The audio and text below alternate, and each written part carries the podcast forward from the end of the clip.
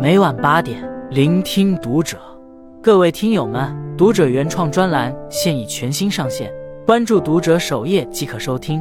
今晚读者君给大家分享的文章来自作者真真。生活中老得慢的人都有这五个好习惯，看看你占了几个。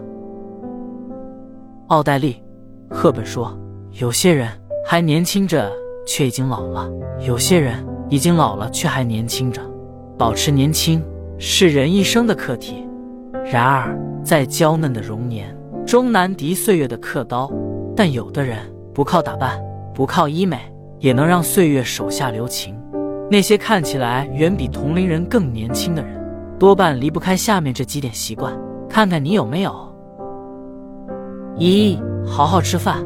英国作家伍尔夫说：“人如果吃不好，就不能好好思考、好好爱、好好休闲。民以食为天，好好吃饭是日常生活中的头等大事。有的人因为太忙，吃饭变成了一项任务，随手点一份重油重盐的外卖，成了果腹的首选。然而，身体是厚道的，你的敷衍他照单全收；身体也是诚实的，你的健康他概不负责。”或许你拿时间拼来了事业上的成就，但长期不健康的饮食就像是慢性毒药，一点一点侵蚀掉你的容颜。有的人则是因为减肥，一日三餐不吃碳水，不吃荤食，只靠少量的蔬菜和水果来维持。瘦是瘦了，但瘦的面色苍白，头发干枯，精神萎靡不振，又何美之有？国外的一项研究发现。人类大脑的衰退可能比此前认为的要早得多，这在很大程度上归咎于不健康的生活方式。想要远离早衰，远离老得快，就从好好吃饭开始。再昂贵的化妆品和医美都只能维持你短暂的美丽，唯有健康的饮食才能从根上给你带去滋养。二、规律作息。村上春树说：“拖拖拉拉的熬夜不睡觉，根本没有一点好处。”天一黑就赶快进被窝，早上就跟着太阳一起醒来，这样再好不过。规律作息是打开活力之门的钥匙，就像手机要充满电才能持续运转，人也需要足够的睡眠才能保持头脑清醒、精神饱满。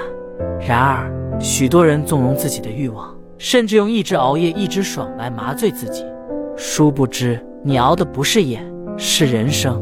违背自然规律。也许三两天看不出异样，但时间久了，眼神呆滞，皱纹满布，皮肤松弛，用再贵的护肤品都掩盖不住你对身体长期的摧残。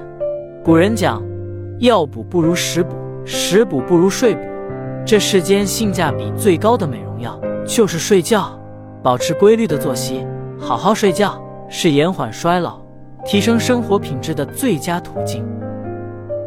三。热爱运动，诗人马雅科夫斯基说：“世上没有比结实的肌肉和新鲜的皮肤更美丽的衣服。”医学杂志《柳叶刀》曾发表过一项报告：长期缺乏运动会使组织器官机能下降百分之三十，各类疾病也会随之而来。而坚持运动的人，机体功能更趋年轻化，罹患疾病的风险也会大大降低。运动或许让你当下感到痛苦，但坚持下去。整个人的状态会起来。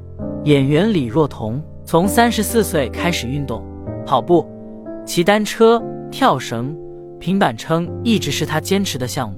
即便是进组拍戏，也会带上瑜伽垫和跳绳，从不懈怠。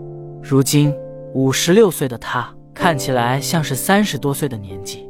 他曾在文中写道：“经过不间断的训练，居然意外的出现六块腹肌。不管多少岁的你和多少岁的我。”只要努力，没有做不到的。运动固然没有坐着或者躺着舒服，但它能让你的肌肤保持弹性，让肌肉更紧实，让你整个人都容光焕发。四、保持阅读。人们常说岁月从不败美人，其实岁月并不识得美人，而是真正的美人，懂得用诗书去滋养自己，用知识去装点自己，让自己由内而外的美丽。如今六十八岁的林青霞，即使与新生代的年轻美女站在一起，也毫不逊色。她虽然没有饱满的面庞，没有光洁的肌肤，但她典雅华贵的气质依旧令人惊叹。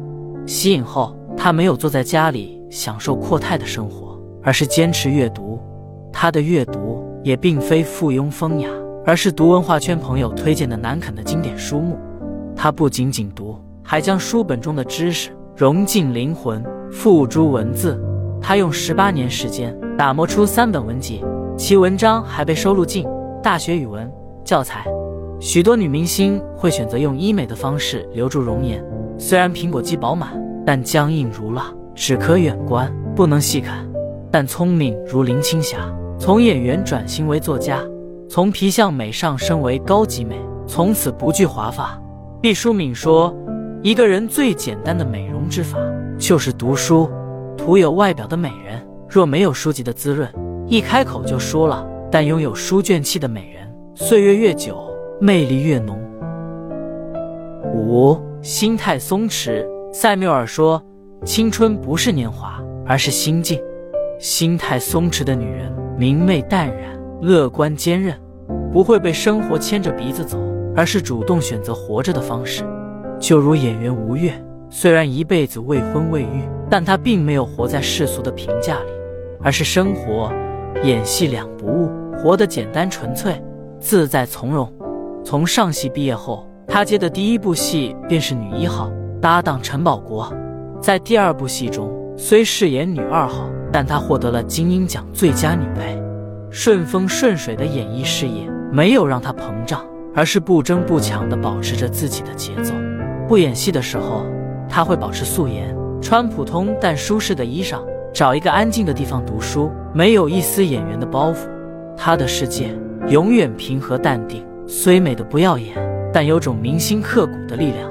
有人说，松弛的心态是不老的神药。命运对每个人都是公平的，喜忧参半，晴雨交织。但你在状态松弛的美人脸上看到的，往往是温煦如春的笑颜。听过一句话：前半生的容貌是父母给的，后半生的容貌是自己修的。你用怎样的方式生活，就会收获怎样的人生。愿你我都能成为无惧岁月的人，用自律驻颜，用阅读减龄，用乐观抗衰，拥有明媚灿烂的余生。与君共勉，关注读者，感恩遇见。